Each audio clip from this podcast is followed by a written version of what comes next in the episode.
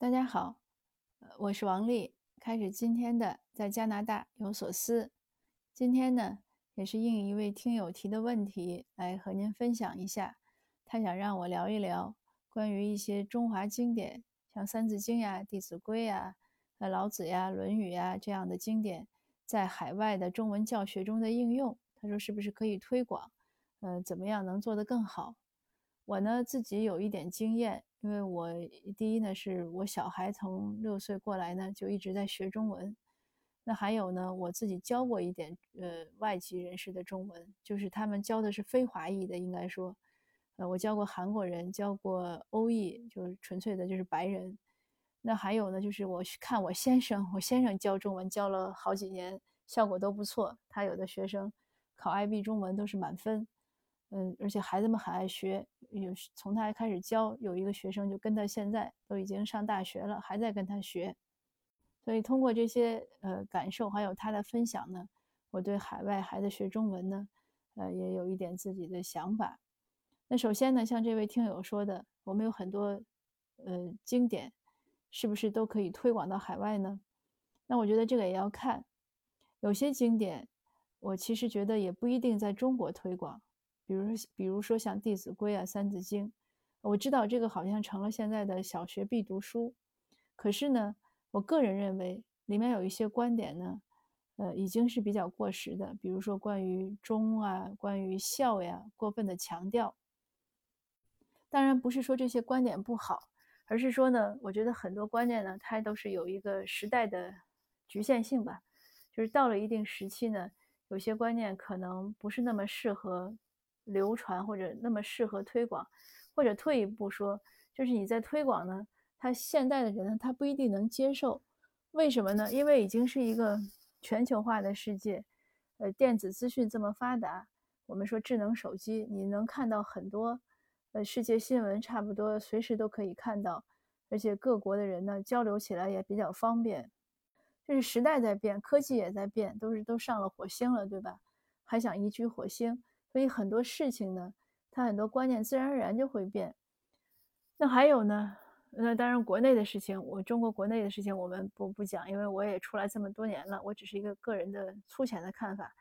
嗯，像我小孩呢，我也给他背过《弟子规》，可是我我也是挑着让他背的，而且会给他讲一下，就是有些是到底是什么意思，而不是说完全的照本宣科。那我就主要说在海外吧，海外它有一个问题。它有一个难度在于什么呢？呃，应该是两个难度。首先呢，中华文化和西方文化的差异非常大，这个大家都知道。我们常说中西方，呃，或者东西方。那不管怎么说，尤其说中西方，你其实就是一个国家或者一个，我们说东亚文化可能都是中华文化的一个底子吧。那你面对的是整个半球，那它这差异大呢？呃，有多大呢？或者是为什么会大呢？或者是什么样的差异呢？呃，我推荐一下梁漱溟先生有一本书，是专门谈中西方文化的差异，讲得很清晰。我也很赞同他的观点和分析。呃，他的一个核心观点就是中华的这种文化的基础呢是家族文化，西方呢是教团文化。那这样的一个差异是什么呢？就是在在东方或者在东亚，我们更讲究辈分、长幼长幼秩序，因为家族嘛，它自然而然就是有爷爷。呃，有爸爸，有儿子，有孙子，他自然而然就是这样的一个一个国，就是有有更更下一步吧。当然，儿子那个就有一代一代的一个传承，他自然而然就有一个秩序。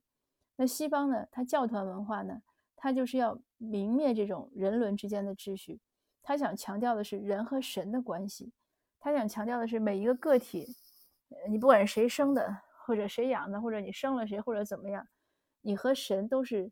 平就是人和人是平等的，人和神是一层关系，他要强调的是这一层关系，所以他的人类社会的一些秩序，它自然而然就会淡化，就是这个差异越来越大，几一千一两千年的发展呢，就会到了我们现在，到了现在有对一些，就是对一些，呃，同样大家看到一个事实，那判别起来就会不一样，这就是观念的差异。那其实我觉得也没有什么对错或者优劣，只是不同而已。就像有的人个子高，有的人个子矮，有的人长成这样，有的人长成那样，没有什么，没有什么就是好坏吧？不是说谁一定要听谁的。但是海外呢，你就离开了中国，你到了海外嘛，那尤其是在西方世界呢，那他这个就是你就是他教团文化的打底的社会。当然，你去了日本，那也是海外，那可能就和中国的这个家族文化差异没有那么大。那你到了西方教团文化打底，那他就不理解，所以呢，这是他第一个难处。你给孩子讲这个长幼尊卑，他不理解。我举个简单的例子，呃，包括我自己从小在国内长大，家长都教什么？长辈跟你说话是不是要站起来听？长辈来了，你一定要站起来，你不能还坐那儿。呃，尤其是如果长辈训你的时候、批评你的时候，或者老师批评你的时候，你眼睛要看着下面，你不能抬眼看着这个比你位置高的，比如说老师呀，或者你的你的尊长呀，那样是不礼貌的。但是他在西方呢就是这样，他不一样，他没有什么，你老板来了你不用站，你该干嘛干嘛。我都见过照片，奥巴马去工地采那个那个叫什么探访工人，他站着，工人全坐在那儿，他们没有那样的。观念就是觉得，哎，你来了，我要给你让座，呃，或者就是我要站起来跟你说话。更关键的是，他跟你讲话的时候，他要求的是 eye contact，就是你的目光一定要接触。这也是很多华人过来之后不适应。那西方人就白人觉得说你不不尊重我，你跟我说话的时候怎么总不看着我？但是对我们来说呢，我们尊重你才不看着你，对吧？尤其是 老板说话，跟老板或者跟老师说话。我以前在书里也写过这个，我也讲过。我见过一个小孩，就是刚从中国来，他转过来学呢。那老师跟他聊，就是谈心，他一直低着头。他当然他坐在椅子上，他低着头。那个老师为了跟他目光接触，老师后来就蹲在地上，因为他又不会蹲，有很多白人他不会蹲，他就跪在地上仰头看那个孩子，跟那个孩子说话。他就是为了让他把目目光对上。那个在我们中就是华夏文化，这个都。不可思议的，你一个老师你怎么能跪在地上跟孩子说话？我们都讲究男儿膝下有黄金是不跪的，对吧？尤其你老师怎么可能跪学生啊？那学生怎么能坐着听听批评呀？他得站起来好好听呀。这个就是文化差异。所以有一些你看《弟子规》啊、《三字经》，你给他讲他根本不懂，他不懂他当然就不会去学了。第二个问题就是相应的，因为这边的孩子他有有自主权。他认为课外班是课外的，他他喜欢他学，不喜欢他不学，所以你家长不能强迫他，你不能骂他，你不能拉着他去上车，他上了车他可以不下车，你不能把他拽下车，对吧？就算你更不能打他，就算你这些武力都可以，你把他推在老师面前，他可以不学的呀，他可以不听呀，老师也不可能把他怎么样呀，老师不可能 去去用各种不好的方法对待，老师还得哄着他。有的时候像我先生讲课，那些小孩就就是他想玩就玩了，他想说话就说话了。那我先生就会说：“哎，你别说话，你可以玩，因为你说话影响别人。”那些孩子为什么会这样？因为他们在教室里，尤其小学的时候就是这样散漫。那到中学都是，我看他们有的学生在班里拍照发出来，那同学有的就就半靠在椅子上，有的就蹲在椅子上。那你你也拿他没办法，他就喜欢那样。那尤其小孩的时候更是。那我小孩子上小学的时候，他们有同学就就困了，就直接躺地上去睡觉了。那你老师也不能把他怎么样。